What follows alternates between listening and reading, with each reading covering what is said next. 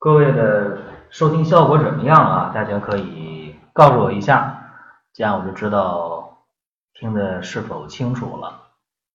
叶北泉，来自仙界的我啊，这两位老朋友了啊，感谢捧场。呃，看一下目前在线的人数啊，这七个人，呵 呵少啊，这喜马拉雅七个人。看我们这边多少啊？蜻蜓七十二，啊，肯定比这要多一些啊。好，咱们今天的直播呢是给大家呢选了一个主题，大家不妨听听啊，就今天这个直播和平时有什么区别？今天我们的直播主题叫做“鬼压床”对睡眠瘫痪症。问问大家啊，有没有遇到过鬼压床的情况？这大家可以畅所欲言啊。静以安心说清楚的，浮云燕儿说很清楚啊。叶北军没有鬼压床啊，没遇到过鬼压床。这个鬼压床啊，就是在睡眠的过程当中，大家会遇到这样的事儿：想说话张不开嘴，啊，想喊喊不出声音，甚至大家在睡眠的过程当中，这个手和脚想动一下动不了，然后你干着急，甚至大家在睡眠的过程当中还会出现眼皮想抬起来，要睁眼睛，但是睁不开。有没有遇到过这样的情况？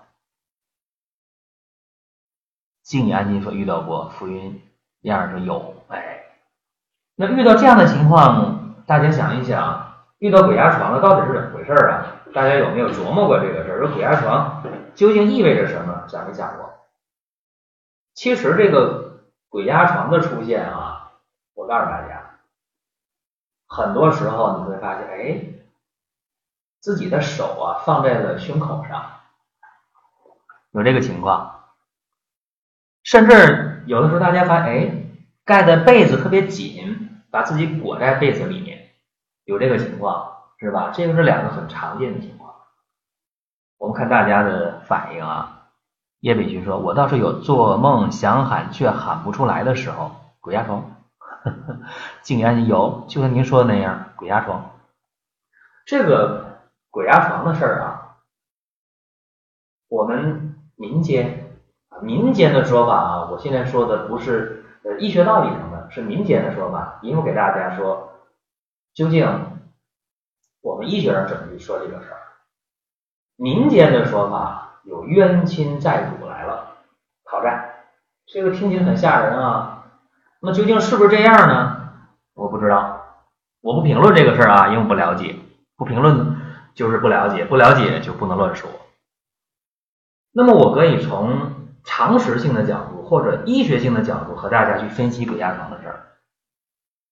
大家想，如果你在睡觉的时候，你的手压在了心口窝上，这样的话会对你的心跳啊、心脏的跳动造成一定的负担，造成了负担了，各位，那。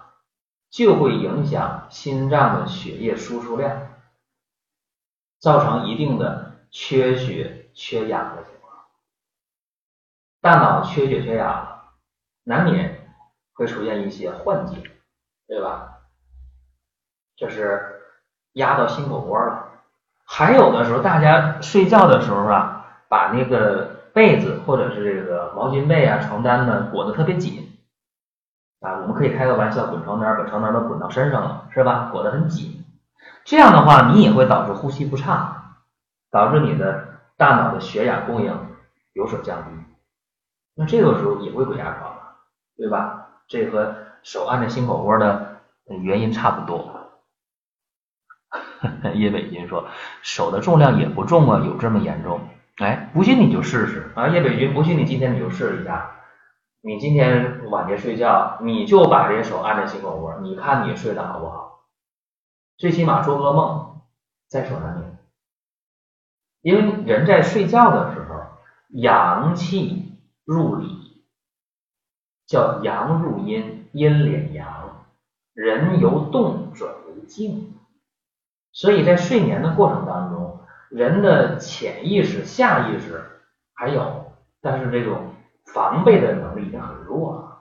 人在深睡眠的时候，除了你的眼球还能动，除了你的呼吸机。啊，除了你的心肌细胞还在工作，全身的骨骼肌都放假了，放大假、放长假了，在这个深睡眠的时候，所以这个事儿不用怀疑。再一个人发生鬼压床的时候，什么时候多？我问大家，什么时候发生鬼压床？往往是前半夜，是后半夜睡觉的时候发生鬼压床的很少，确实非常少。往往是在前半夜发生鬼压床的相对要多，当然发生鬼压床更多的是在午睡的时候啊，就中午午睡的时候发生鬼压床是最多的。为啥？因为人的睡眠分三个阶段，在第一个阶段啊，睡眠的第一个阶段是什么阶段呢？快速动眼阶段。哎，静安您说我是睡午觉遇到的，对呀，因为午睡的时间比较短，深睡眠不是很很长啊，所以呃在午睡的时候更容易遇到这样的情况。因为我们经历睡眠第一个阶段就是快速动眼阶段，怎么讲呢？就是眼球快速的动。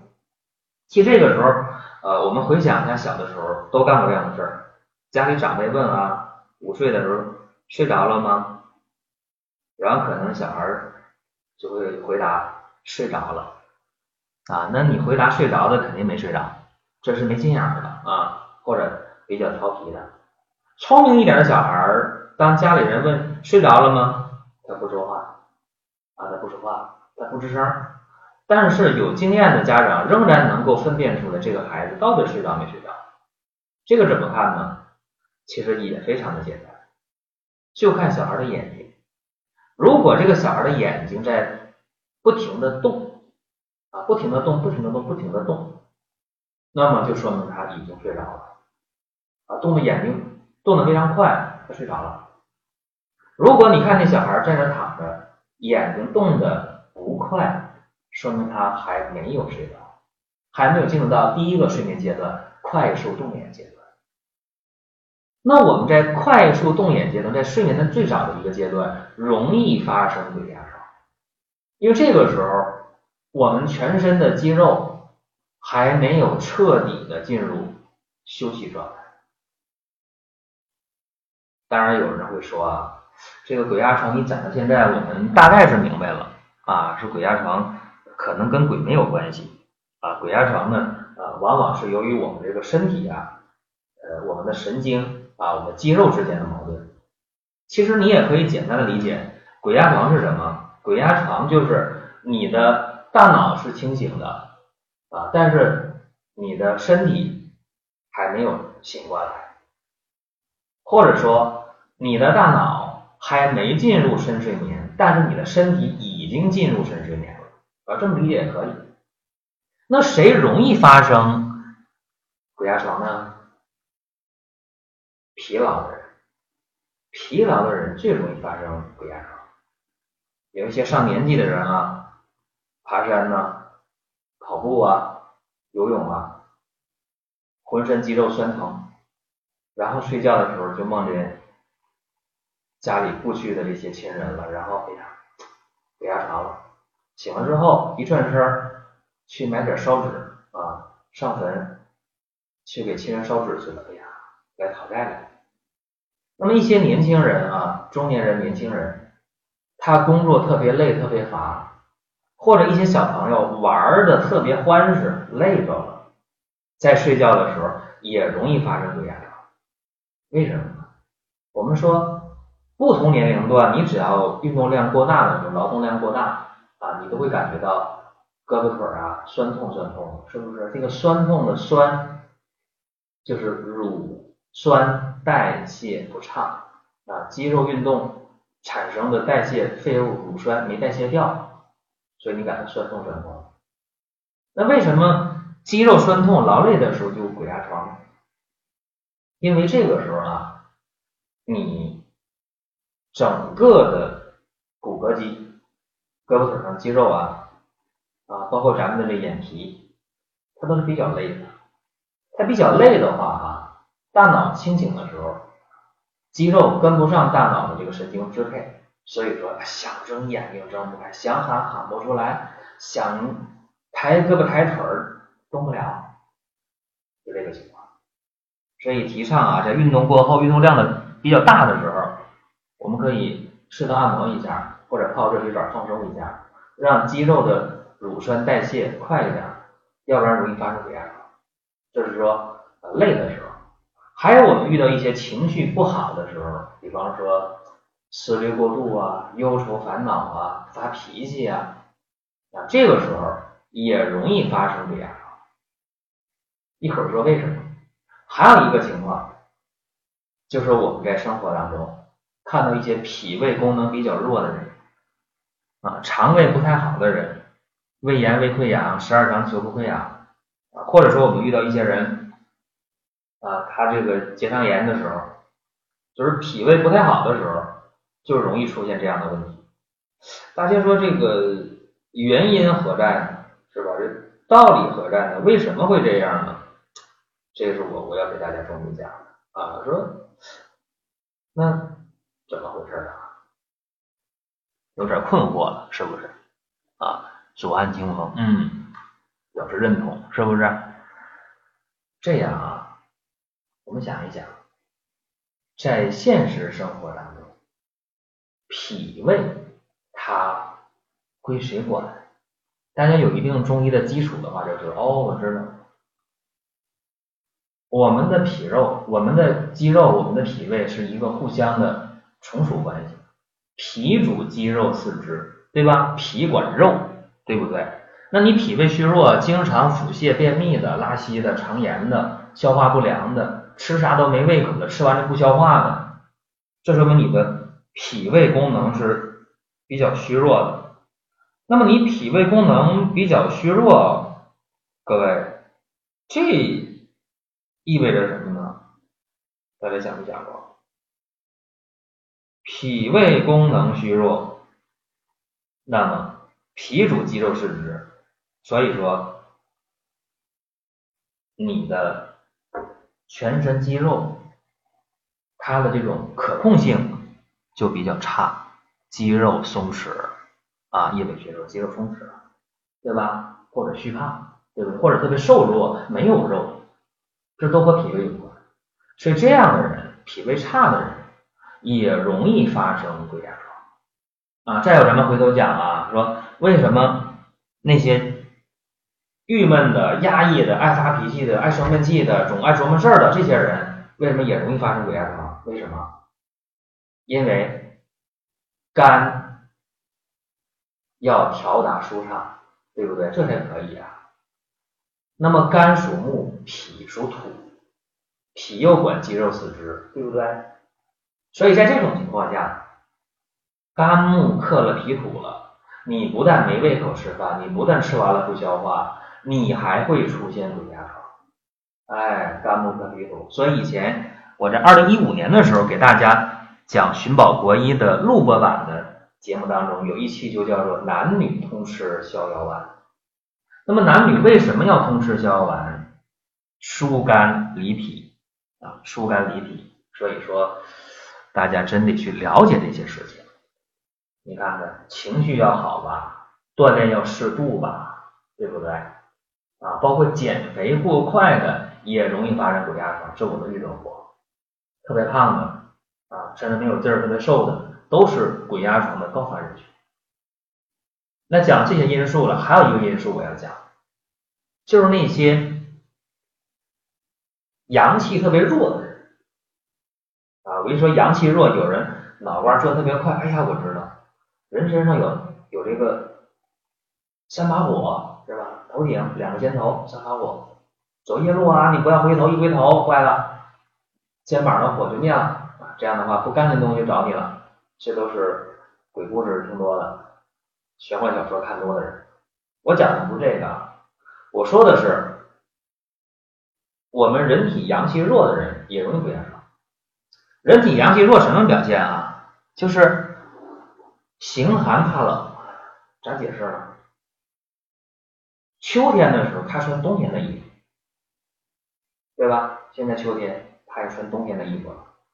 当然了，我们讲这个直播的时候啊，通过这两大平台，我们好多人生活在全国各地啊，有人说那不对呀，我这现在还二十多度呢啊，这贵州的、广广东的啊，二十多度呢，三十来度呢，我这不冷，我只是给大家讲了一个道理啊，就是说形寒怕冷的人，或者是脚比较凉的人，膝盖怕凉冒凉风的人。啊，浑身都冷的人，穿的总比别人厚、比别人多的人，不爱出冒汗、不爱出汗的人，男性阳痿早泄，女性宫寒不孕、经常痛经的人，吃点凉的东西胃就疼的人，凉啤酒、凉饮料，冰箱里的这个水果从来不敢吃啊，这样的人，或者有的时候刮凉风来了，坏了，刮点凉风来，哎呦，肚子疼，你说说啊，就是。有一阵凉风来，他肚子都疼。你想想，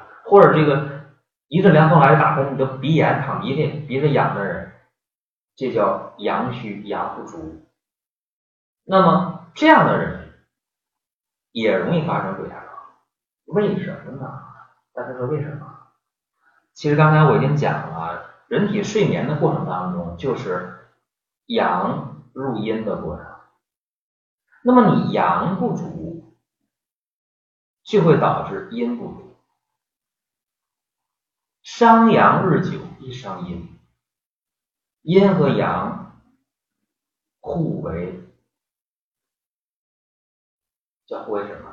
叫互根互用，互相为用，是吧？阴阳有几种关系啊？阴阳的对立统一，阴阳的互根互用，对吧？就是最简单的阴阳之间的关系。所以咱们阳虚日久的人啊，必伤阴，阴伤之后更不敛阳，睡眠质量就差。睡眠质量差了之后，回过头来就出现了很多事情啊。刚才我说的阳痿早泄、宫寒不孕呐，容易感冒啊，脾胃吃不了凉东西啊，骨关节容易得病啊，失眠啊，包括我说的鬼压床，这些都会出现。哎。这个，哎呦，啊，静牙心说，老妈就是我们穿秋装，她穿冬装了，嗯，阳气弱嘛。福音上说，我都中招了，静牙心是弱不禁风啊。嗯，雨雨家军啊，我月经会头痛，怎么回事？这个是一种病啊，叫经行头痛。但是经行头痛呢，也分不这个具体的类型啊，不是都一样的。有的人一来月经头疼，就肝郁导致的。啊，这样的人呢，往往就是特别容易生气啊，月经期一生气了，一下头就疼啊，是不是？早上起来觉得有苦啊，眼睛也疼，心里特别烦，这个是经行头痛当中最常见的，当然也不是绝对都这样啊。还有人经行头痛是因寒而起的啊，那这样的话就怕冷呗，说头疼怕冷，一吹凉风不行啊，头里不舒服，来月经的时候一吹凉风，疼的更厉害，对吧？还有的人是血瘀造成的，啊，血瘀有经行的头痛啊，对吧？这样的话，月经血块就比较多。所以说，呃，中医看问题呢，就是不断的分啊，这个病分什么什么类型，分的很细啊。这个讲道理，西医治疗这痛经可简单了，啊，非常简单，来点儿去痛片、止疼片，这最便宜的药，对吧？也可能给你来点六五四二。让子宫平滑肌别痉挛了，完事儿，平滑肌解痉药，对不对？你再疼的厉害，来点那个，呃，更强烈的中枢这个镇静药，完事儿，是吧？所以说，没解决本质问题。中医的话呢，你这个经行头痛是风就祛风，是寒就排寒，是瘀就化瘀，对吧？淤血化淤血，是肝郁就疏肝，对吧？所以说，这个方法啊，要特别恰当的时候。才能真正的给大家解决问题。是今天给大家讲的这么一个鬼压床对睡眠瘫痪症啊。那讲到这儿，大家说你说这么半天了，怎么解决这鬼压床？用什么方法能把鬼压床给破解呢？很简单，很简单啊！我告诉大家一个方法。我一说完，大家觉得哎呦这么简单啊！鬼压床发生的时候，如果你身边没有人，只是你自己睡的话，那么只能靠自己了。怎么办呢？你数一二三，然后使劲的把眼睛睁开，眼睛睁开了，手脚就能动啊！你别别去想动手和脚啊，因为你睁眼睛消耗能量比较小，你想活动胳膊腿儿，动的能量比较大。如果你数一二三的时候，你把这个力量用在睁眼睛容易。你数完一二三了，你把力量用在抬胳膊抬腿，那就费劲儿，对不对？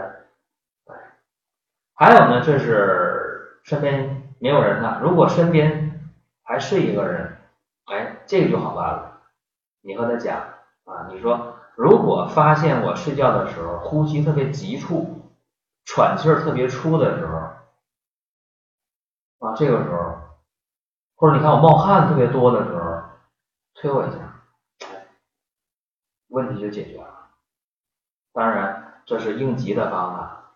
真正想不发生鬼压床，还得从刚才我说几个方面来啊。如果是劳累的话，注意休息。运动过后、劳动过后泡个澡，放松一下，按摩一下。爱生气的，注意情绪的自我调控。还有那些我们讲这人特别瘦。注意把你的这个体重合理的增长一些。如果特别胖的人啊，那你就合理的减肥。那么还有一些人，他说我这情况阳气不足啊，对吧？那我咋能把阳气补上来呢？那就用生阳气的办法非常多啊。比方说，大家可以在这个时候用人参啊，用人参来补气。还能健脾，还能益肺，是吧？哎，用人参。那么用人参的话啊，给大家提供一个消息，就是在蒜瓣兄弟这个公众号里面，大家点左下角的生活馆，或者点右下角的福利啊，你就能看到人参。然后今天有特惠啊，减五十块钱到一百块钱啊，减免。到了十月末的时候，最晚十一月初，一般到十月末，在东北的长白山呢，下雪了，封山了，鲜人参就无法采挖了。到那个时候再买人参就不现实了，人参冻到土里了，你挖不出来。所以，二零一七年的鲜人参应该是截止到十月底，还有十来天，最晚也就十一月初啊，十月五号之前。所以最多还有二十天时间，不到二十天啊，十呃十三四天或者有十七八天啊，就这些天过去之后，对不起，人参没了啊，所以需要人参的朋友啊，呃，赶紧动手啊，可以在公众号蒜瓣兄弟里面点右下角的福利，哎，然后看人参，赶紧下单，就给大家说这么一个事儿。那么接下来呢，我们稍微的休息一下啊，然后回过头来，大家有任何问题赶紧提。我们的直播会进行到一点钟啊，所以大家可以利用这个时间咱们有啥问题呢？现在赶紧来问啊，在屏幕上打出你要问的问题。然后我们这边呢，呃，休息一下啊。雨佳听说喝热水，送出多喝热水，静安心。点赞了，好，感谢大家的捧场啊！喜马拉雅有十二个人啊，这个破纪录了，以前都十个人最多啊，现在十二个人，感谢大家的捧场和支持，咱们稍微听着音乐。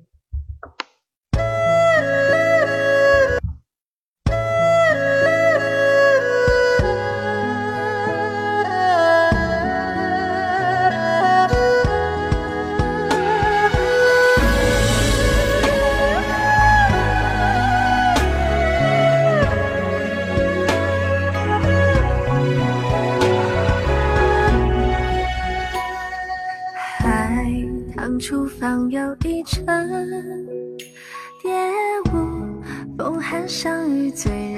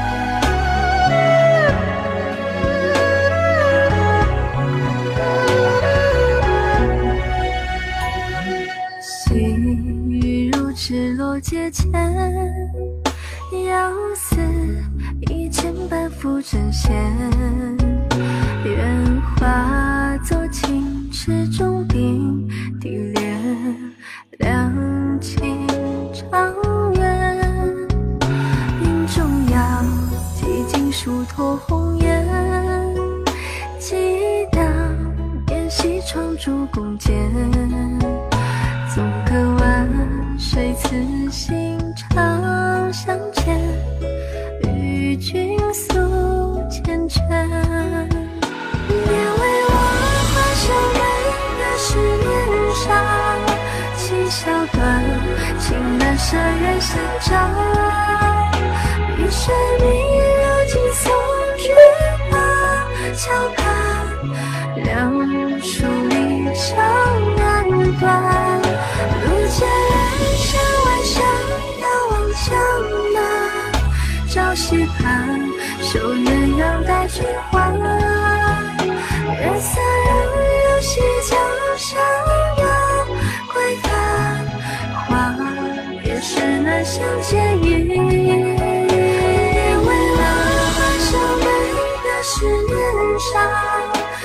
笑断，情难舍人相照。一水明如镜送君马，桥畔两处离愁难断。路见人山万山，遥望江南。朝夕盼，绣鸳鸯带君还。月色如流溪江上相见亦。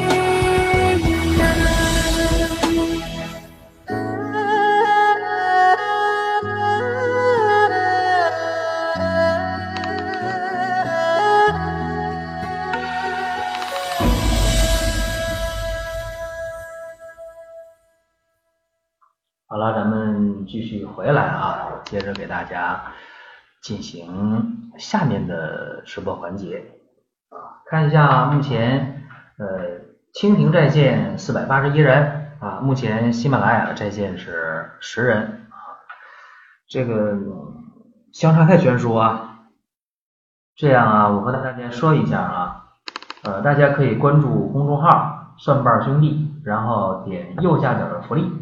啊，今天有鲜人参的特惠，呃，数量不多啊，这边呢是给大家呢准备了一些，抓紧时间，因为东北的鲜人参呢到这个月的月底就结束了啊，无论大家是送人呢，还是自己用啊，这鲜人参的作用非常多啊，大家可以看一下。好，我们回答大家的问题啊，上扬的叶子，主播好，我是血小板减少性紫癜顽固性的，怎么调理呢？可以调理吗？这个呀，可以调理啊，但是得全方面来看。中医看病跟西医不一样，中医来讲，感冒啊，你你这个说一个感冒，中医就要去分了，是阴虚感冒啊，气虚感冒啊，暑湿感冒啊，啊还是这个风寒风热呀，是吧？要要去分。而这个西医治感冒可简单了啊，细菌感染的好啊，验血细菌感染，来吧。啊，青霉素类的、头孢类的给你用上了，是不是啊？或者给你来这个呃大环内酯类的，啊，就给你用上了。要是病毒的话，西医没啥招，是吧？这是西医治疗感冒的方法，中医就不一样啊，分的细。血小板减少性紫癜，这是一个西医的诊断的名称，中医来看肯定不是这么看啊。中医来看要。望闻问切，四诊合参来给你解决问题。呃，可以填写病历卡啊，可以关注公众号“算盘兄弟”，填写病历卡，然后呢给你看一下啊，包括上传图片呢，上传相关的资料啊，是这样。叶北群说：“老师，九六年出版的中医基础现在还能还适用吗？”可以呀。九六年的中医基础应该是五版教材吧？应该是五版教材。啊，可以看哪一版都可以看啊，都是个入门的东西。但是现在的最新版本肯定不是这个啊，你也不考试无所谓，对吧？考试的话要最新版本。静言心说，主播夏天的时候脚底板特别烫是为什么啊？白天没有感觉，晚上就烫的睡不着吧？不是说不着，必须弄个风扇对脚底吹才睡得着，手脚也汗。也汗多，手每一下会长汗疱疹。嗯，这是三个问题，汗疱疹是一个问题，然后阴虚内热就烫是个问题，出汗多是阳不足，阳虚又是一个问题。也就是说呢，阴虚日久，内热日久，阴虚日久是阳虚，阳虚出汗了。然后长汗疱疹很正常，你总出汗嘛，对吧？你这个总出汗的话，你想想，细菌、病毒都容易找到你，对不对？那你不得汗疱疹，谁得汗疱疹对吧？这个看问题啊，其实非常简单啊，你找到这个问题的症结所在，那就好办了。因为汗疱疹呢，它是。说白了，它是湿疹的一种啊，有出汗不良导致的湿疹。呃，这个病呢，一般来讲就是到冬天好了，对吧？你说用这个特殊的用药吗？汗疱疹需要特殊的用药吗？一般情况下啊，汗疱疹不需要特殊的用药啊，这点大家得知道。啊，当然特殊情况除外啊，一般情况下不需要。啊，你要非要用药的话，用点这个炉甘石洗液就行了，别的用它干嘛呀？别的没啥用啊，别的就是伤害比较大。就这种情况下呢，最重要的啊，你就是调整你的阴阳平衡。比方说咱们出现呃阴虚啊，我讲这个阴虚啊，你看有的人嗯会出现什么问题呢？啊，不光是手心热、脚心热啊，然后还会出现经常口渴、爱喝水，对不对？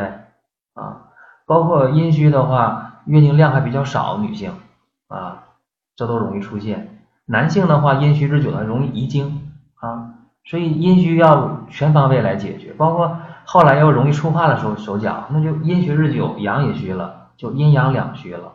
所以这个时候就要调整人体的阴阳平衡。一旦阳虚也出现了，还容易导致痛经呢，女性、男性还容易阳痿早泄呢。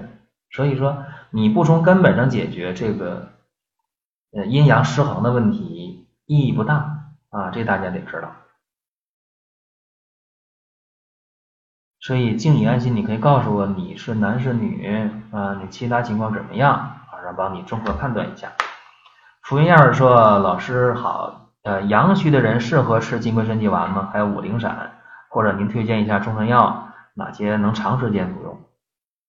这是个伪命题啊，呃，这是一个伪命题啊，就是说金匮肾气丸是干啥的？我想问问大家，金匮肾气丸是干什么的？很多人就觉得阳虚我就要吃金匮肾气丸啊，大家可以很简单啊，你可以把这个金匮肾气丸这几个字啊，你可以到这个电脑上，你可以搜一下，手机上也可以搜一下，金匮肾气丸是干啥的？它是温补肾阳、化气行化气行水的，它干嘛的？它是治那个肾虚水肿的、腰膝受人、小便不利、畏寒肢冷的。所以说，你阳虚就一定有水吗？啊，你肾阳不足就就一定有水肿吗？就一定小便尿不出来吗？不是吧？所以阳虚就吃金匮肾气丸，这纯胡说八道啊！还有人说补肾就吃六味地黄丸，那更是胡说八道，对吧？六味地黄丸是补阴的，它能它能补到你的肾阳吗？补不到吧？六味地黄丸，金匮肾气丸。它是以化水为前提存在的这种肾阳虚，对吧？你都没有水肿，你都没有小便尿不出来，你这时候用金匮肾气丸干嘛呀？对吧？瞎胡闹啊！包括这个五苓散，大家说这个中药啊，吃不好啊，也吃不坏，是不是？就很多人。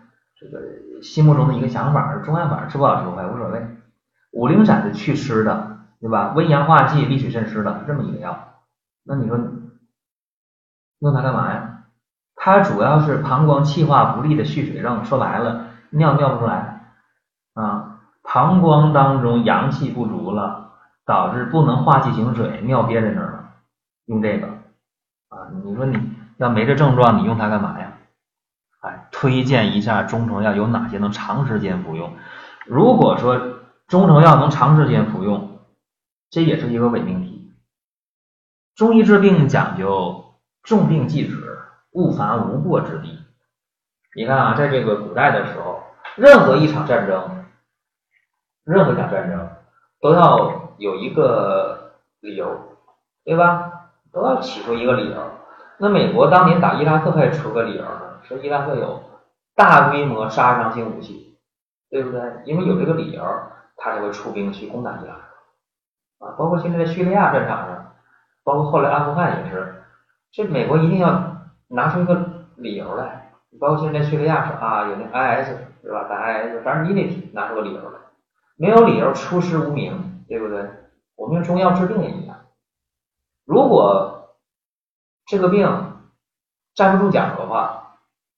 那你用这个药用的就没有道理了，而且中医讲的重病忌止，对吧？穷寇莫追啊，真是这样啊！这个病好了，药就可以停了。重病忌止，穷寇莫追。那讲这个事儿，大家想一想啊，包括我们当年啊，有一场很著名的战役啊，辽沈战役，当时为什么在葫芦岛一线？放开一个口子，为什么给当时的国民党守军一个海上撤退的这么一个一个口子？为什么呢？穷寇莫追嘛。当时你要的无非就是打下这个锦州，拿下山海关，对吧？东北全境解放而已。啊，那你给他留个口的话，有一定的国民党的守军就溃退了，从海上跑了，对不对？这样的话就不至于战役打得特别残酷，说白了能少死人呐，对不对？中医治病也这样，中医治病的时候用药和用兵是一样的啊，所以有一篇文章很有名，大家可以上网搜一下，叫《用药如用兵论》啊，《用药如用兵论》有这篇文章，大家可以看一下。所以说大家得知道，咱们在呃调补身体也好，治疗疾病也好。啊，我希望大家，呃，第一个药要选对，要针对性，包括我们调补身体的时候也是，一定要针对性，啊，不要说人云亦云，别人能用我也能用，这是不科学的啊。呃，静怡安心说我是女的，啊那你就详细描述一下啊，说你啊，包括月经方面呢，怎么样啊？你多大年龄啊？对吧？你除了有这个手脚凉出汗，手脚热出汗，还有别的问题吗？同步来调啊。福音二说，阳虚体质平时怎么调理啊？阳虚分的多了，肾阳虚，对吧？腰膝酸软啊，下肢怕凉，膝盖冒凉风，脚底下凉啊，腰膝酸软，男的阳痿早泄，女的宫寒不孕痛经。是肾阳虚，还有脾阳虚吗？脾阳虚的话，就是顽固不化，是最典型的，或者五宫泄尽啊，天蒙蒙亮，肚子疼了，拉稀去了，或者吃完饭了不消化，吃啥拉啥啊，这是脾阳不足。也可能呢是这个一些人啊出现了心阳不足，对吧？是这个心跳无力，是吧？心跳的没有力量。啊，或者是心动过缓啊，或者说呢，出现了心衰的水肿，对吧？肾衰的水肿，这都和阳虚有关。但是具体是哪一个阳啊，对吧？你肾阳啊，你还是心阳啊，还是脾阳啊，是吧？这是最常见的几个阳啊。我下肢特别怕凉，就你说这些一直一句半句的白扯啊，就你你说这个描述的不细啊。我以前在。蜻蜓直播的时候，我就要求大家，我说你一次性的描述清楚，不不允许刷屏啊！你就把这个性别、年龄、症状、治疗、用药情况一次性的描述出来，包括你要解决啥问题啊，一会儿一句一会儿一句，这个很难帮大家去分析问题，对不对？这个不行啊！或者说你干脆关注公众号“蒜瓣兄弟”，然后直接的填写病历卡，这个是。不花钱的啊！大家关注公众号“蒜瓣兄弟”啊，大家关注这个公众号，然后你你填写病历卡，这个是一分钱不一分钱不花，然后这边给你免费的给你回答。当然有的时候排不上号啊，有的时候快一些，有的时候会有些挑选，这个呃看具体情况，大家可以这样来啊，在公众号里边我们就可以来填病历卡来问问题。这个非常非常的方便。目前蜻蜓在线人数五百四十七人啊，喜马拉雅很惨啊，九个人啊，一位数。呃，麒麟儿说了，老师梨是寒性啊，蒸熟过后寒性会减弱吗？梨也分很多种啊，对吧？你看啊，随便举几个啊，说这个糖梨。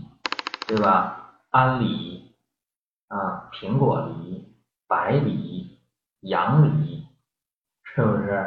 库尔勒的香梨啊，辽南的水果梨，对不对？这随随便便的我就能说出这么多的梨啊，不一样的梨，它的寒热属性也不是绝对的。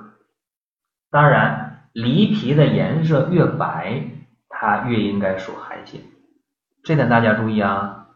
梨皮的颜色越白，它越属寒性，因为白色的它往往属金，对应肺啊，白色的往往是寒的。你那梨皮的颜色，那都是黄色的或者梨皮是黑色的，那药梨、糖梨，你说它会寒性吗？不太可能。这个药的寒热属性啊，不会包括食物，不会因为它的烹调方法而改变。啊，你说这个葡萄是凉性的，举例子啊，葡萄是凉性，这很确定啊，葡萄偏凉。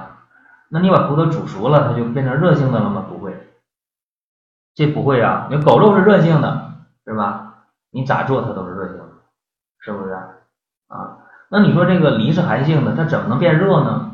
啊，变热性呢？用辣椒煮，用花椒煮，那它肯定就。有热性了，对吧？所以说，大家有的时候稍微一琢磨就知道了，尤其麒麟儿非常有基础的，你琢磨琢磨就知道了啊。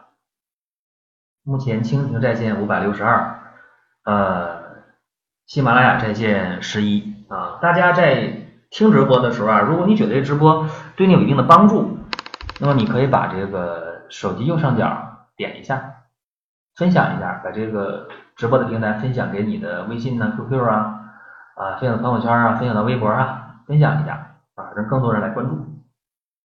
再一个呢，我想和大家说一下啊，这个鲜人参啊，东北的鲜人参会到本月底啊，十月底，最晚也不会超过十一月五号，因为十月底下雪了啊，到那个时候，呃，东北的人参挖不出来了，冻在土里了啊，就是今年的人参鲜人参就到十月底到十一月初啊。说有需要的话，大家关注公众号“蒜瓣兄弟”，然后点这个右下角啊，点右下角福利，或者点左下角生活馆啊，都是可以看到这个鲜人参的。而且今天开始特惠，是便宜一单便宜五十到一百块钱啊！说这个这机会太好了啊，大家赶紧啊，赶紧行动。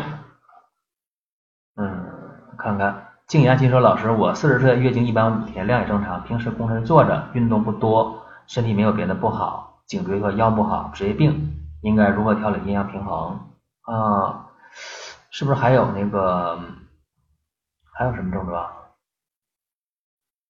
啊？就是那个呃脚筋热，完了手脚爱出汗是吧？还疱疹，这样啊，我说一下。颈腰椎发生疾病啊，颈腰椎发生疾病啊，没有彻底根治的办法，治不了，治不好啊！你无论按摩呀、针灸、理疗、拔罐啊、吃药啊，都治不好。这平时多养，呃，读写知识要正确，枕卧高矮要适合。再有就是呃，让颈椎别受凉啊。那女性总穿那个露锁骨的衣服，我就不提倡啊，要穿高领的衣服。我小的时候就特别羡慕那些啊高干子女啊，人家就穿那个高领的羊毛衫啊，高领的毛衣吧，织的那种毛衣，很羡慕。呃，后来才发现啊，说我们每个人其实都应该穿高领的衣服，夏天除外啊。说到了秋天、冬天了，一定要穿高领衣服，或者出门系围巾啊，保持颈部的颈部要保暖啊，这个很重要，颈部保暖。呃，腰部保暖，说您露脐装啊，肯定不适合啊。颈部、腰部要保暖，保暖的话，颈腰椎就能相对得到保护，这个要注意。另外呢，就是如果颈腰椎疼的话啊，可以用透骨散。呃，老朋友都非常了解啊，说透骨散我知道啊，在这个这个生活馆里有，我不避讳啊。说你看你你就讲这东西，是不是你就卖这个东西啊？啊，我我不避讳这个东西，为什么呢？因为透骨散效果确实好啊，对颈腰椎病啊，对骨关节病效果确确实实好。那好的话，我为什么要避讳呢？是不是？大家可以用啊，解决痛苦，对吧？呃，再有，我想说一下啊，就是想调阴阳平衡的话啊，因为你这个阴阳两虚都存在嘛，这样，呃，月经的。五天，因为月经三到五天都正常，对吧？月经量也正常，所以有人说，那我月经时间长，七天算长不长啊？就是三到七天，或者哪怕十天都不算长，都没事儿啊，都可以，都可以接受啊。如果量也没有问题的话，这月经是可以的。但这个时候呢，呃，我觉得应该女性啊，过了四十岁了，或者三十五岁之后。适当的用点这个鹿胎膏非常好啊，这个是非常非常好的，用鹿胎膏。鹿胎膏的好，它是为什么好啊？我得和大家说说道理啊。这个鹿胎膏呢是血肉有情之品，用鹿胎，然后又结合上中药，给大家去用。尤其这个鹿胎膏呢，它好在的是阴阳同调啊。阴阳同调啊，是非常好。你说我这边我就补阳啊，我这边呢，或者我就去那个滋阴，这个不好啊。最典型的就是我们说一个挺极端的事儿啊，就是很多男性用那个补肾壮阳药，对吧？这个我可以明确告诉大家，用补肾壮阳药不可能好。为什么？因为那药里边它只有阳，吃完之后了。燥啊、热呀，是吧？出鼻血啊！我当年在医院的时候，我遇到一个最可怕的一个男性啊，吃这个壮阳药，吃完之后了，到医院去看病的时候，夏天，他这个胳膊上搭了一件西服，夏天。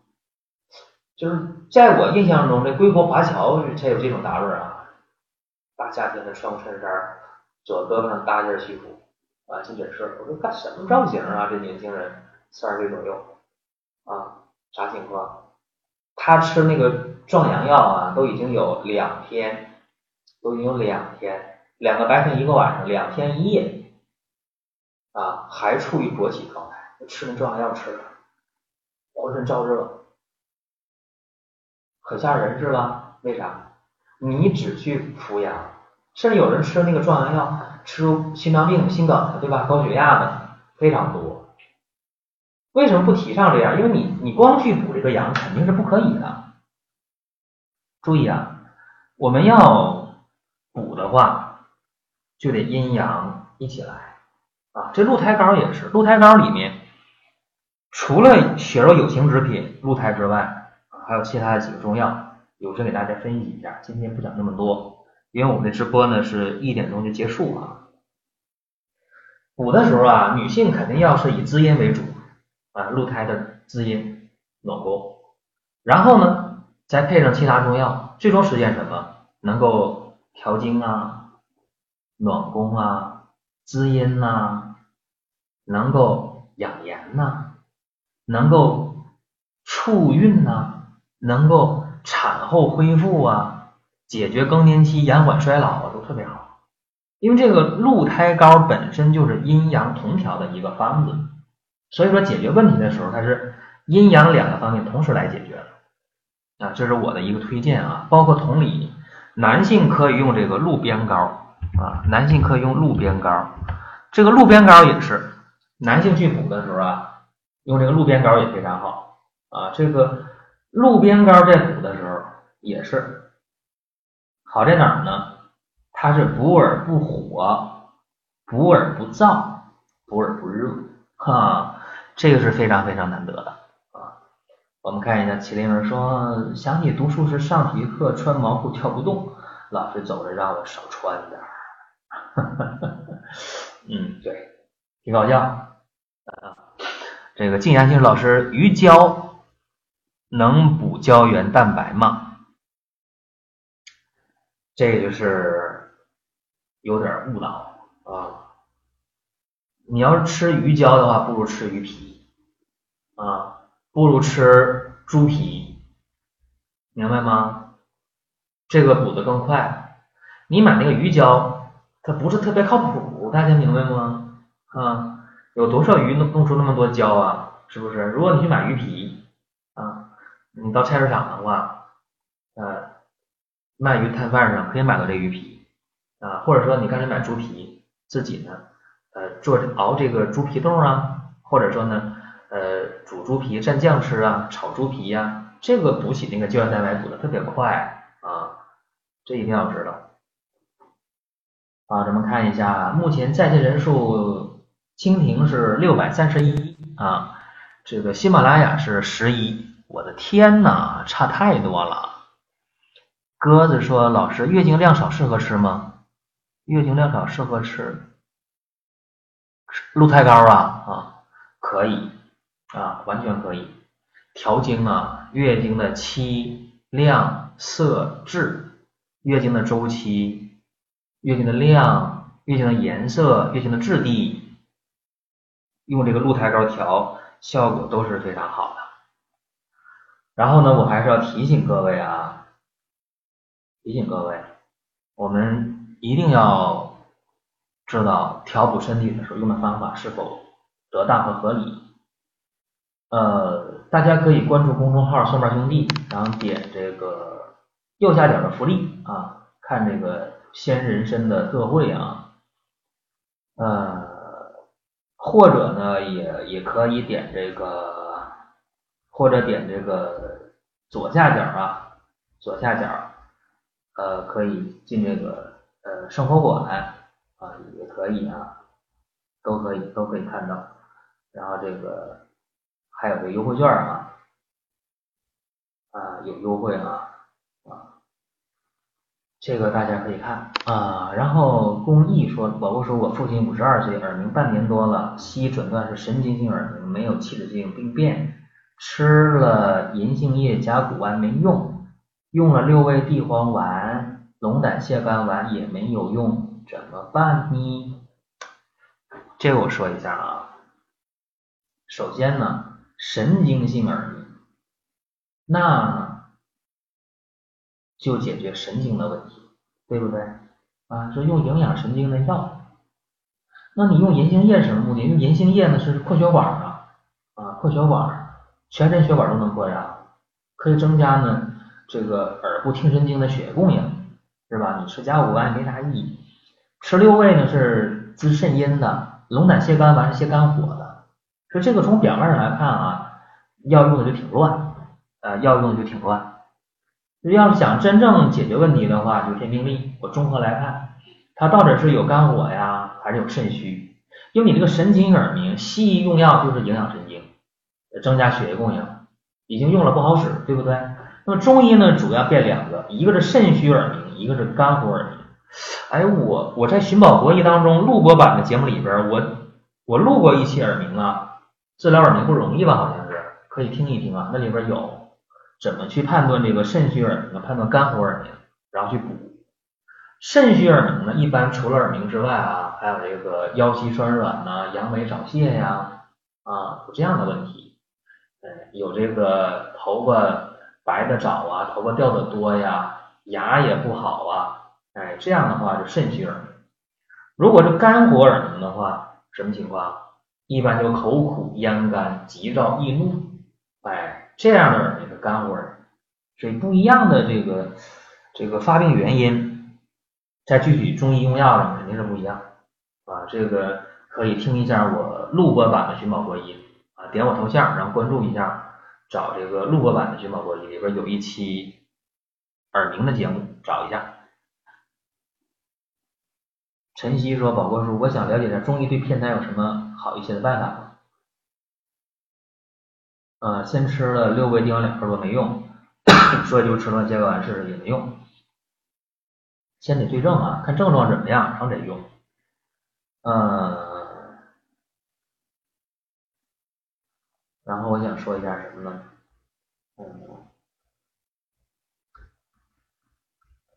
这个。啊，这个这个偏瘫是吧？啊，我说一下偏瘫的事啊。这个偏瘫带脑梗，它不是偏瘫带脑梗，而是脑梗造成的偏瘫，是吧？你这把我绕进去了啊，不是那么回事儿。嗯，感觉冷是不是？这样啊，脑梗带来的偏瘫。如果是在这个急性期啊，就刚发病那段时间，好办啊，真的非常好办。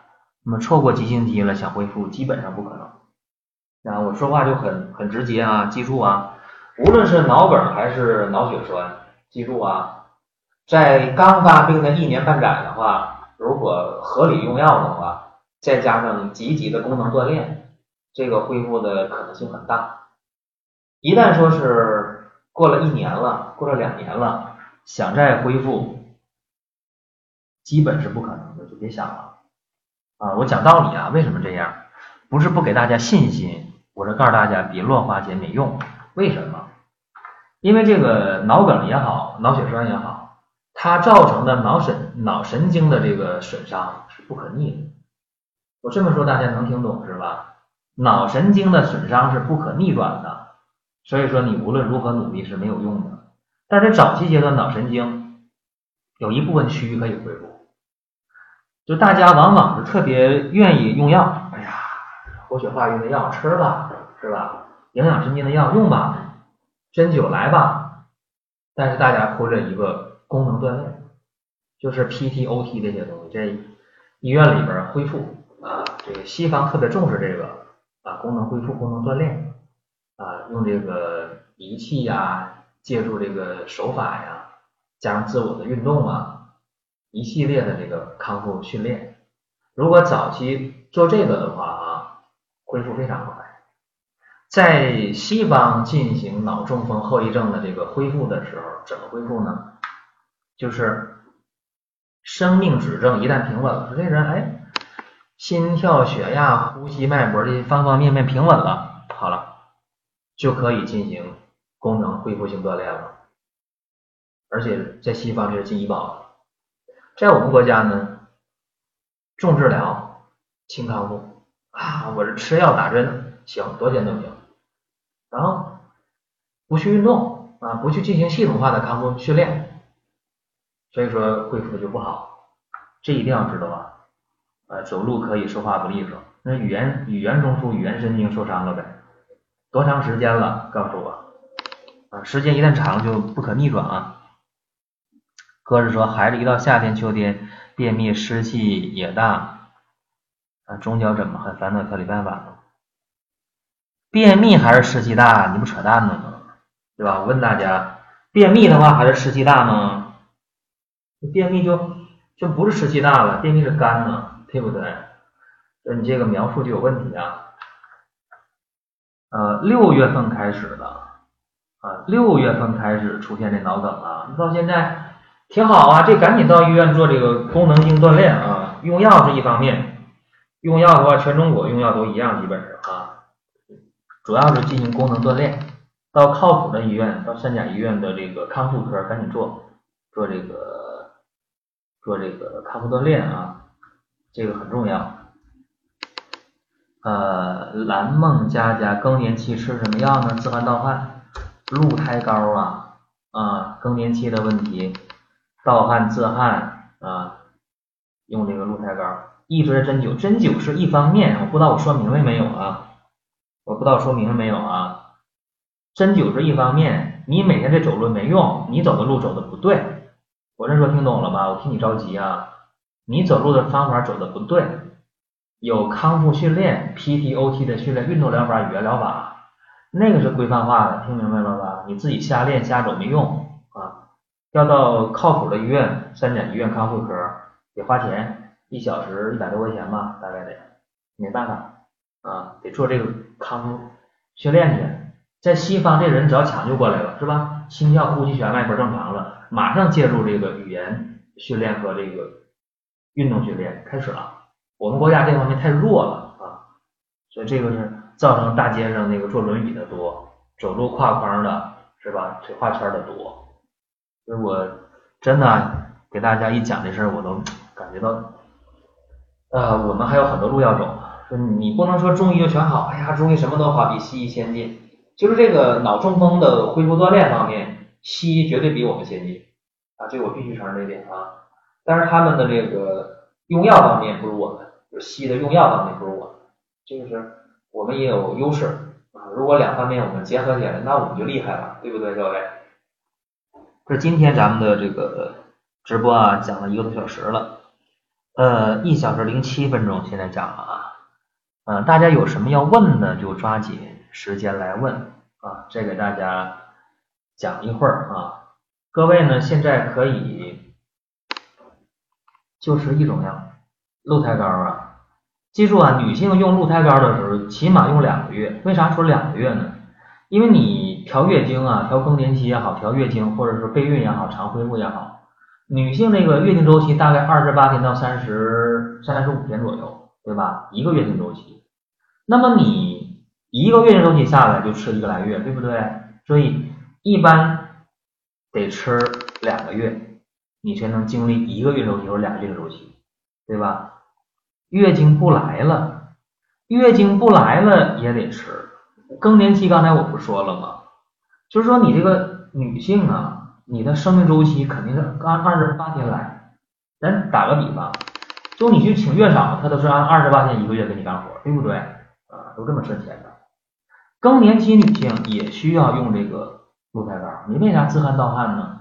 体内雌激素下降太快了啊，用那个鹿胎膏赶紧调，这个还不错的啊。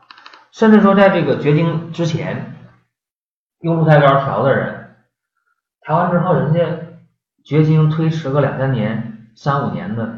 都特别好。所以有的时候一些方法要是知道，那就厉害了；不知道的话，就嗯，就是一种遗憾啊，可以可以这么说。所以说，呃，咱们听这个直播它不白听啊。目前蜻蜓的在线人数是七百八十七人，喜马拉雅十个人。那个蓝梦佳佳也是肾虚的症状吗？那中医讲那就是肾虚啊，自汗盗汗，盗汗是肾阴虚，自汗是肾阳虚啊，阴阳两虚都有啊。所以为什么我强调阴阳并补，阴阳同调呢？大家可以关注公众号“蒜瓣兄弟”。点右下角的福利啊，或者点左下角生活馆，千人参特惠到月底，呃，别看到月底这边啊，随时结束啊，因为我们这边呃，先生采挖啊，就那么块地啊，完了就拉倒。然后全馆特惠啊，现在大家赶紧的，该领券领券啊，调整身体的时候绝对需要一个靠谱的方法，那方法不靠谱的话。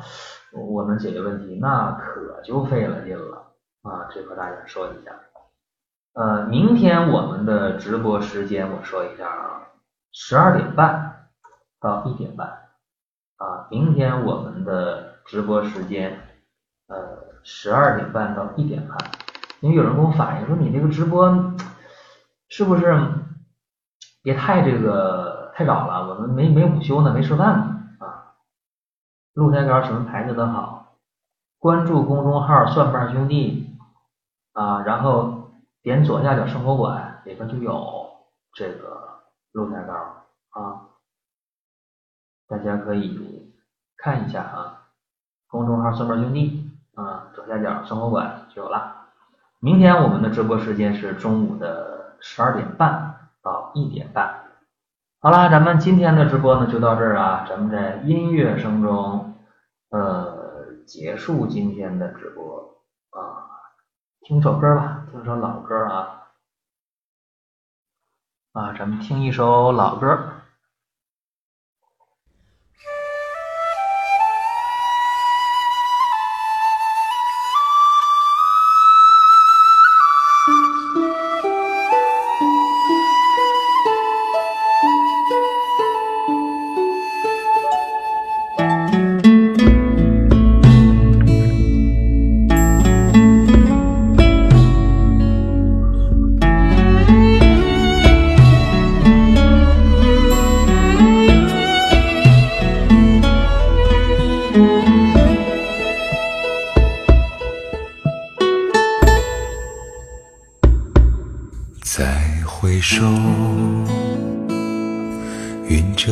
归途，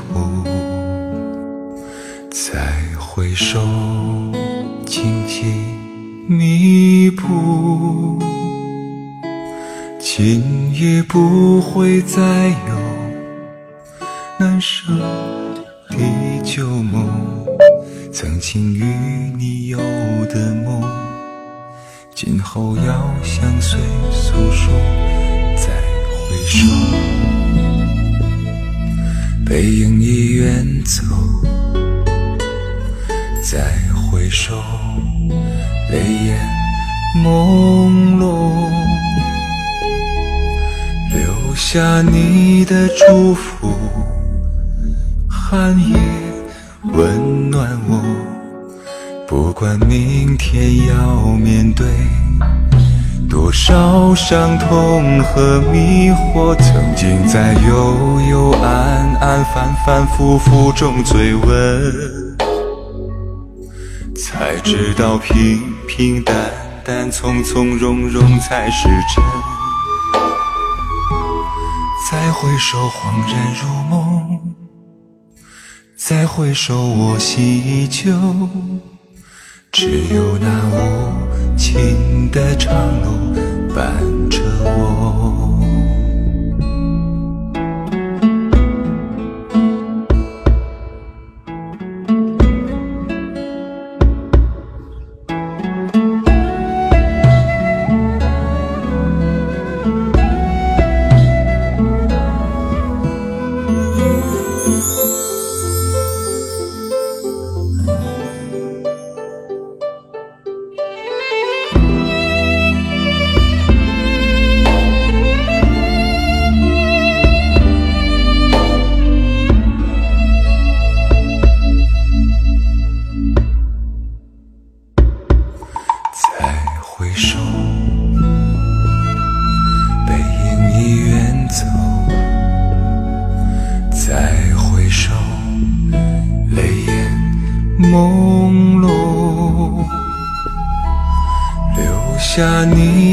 祝福，寒夜温暖我。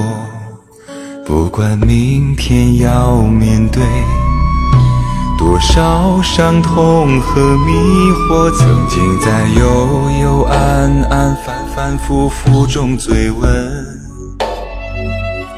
才知道平平淡淡、从从容容才是真。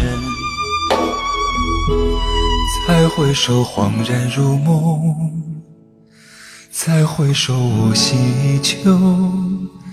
只有那无尽的长路伴着我，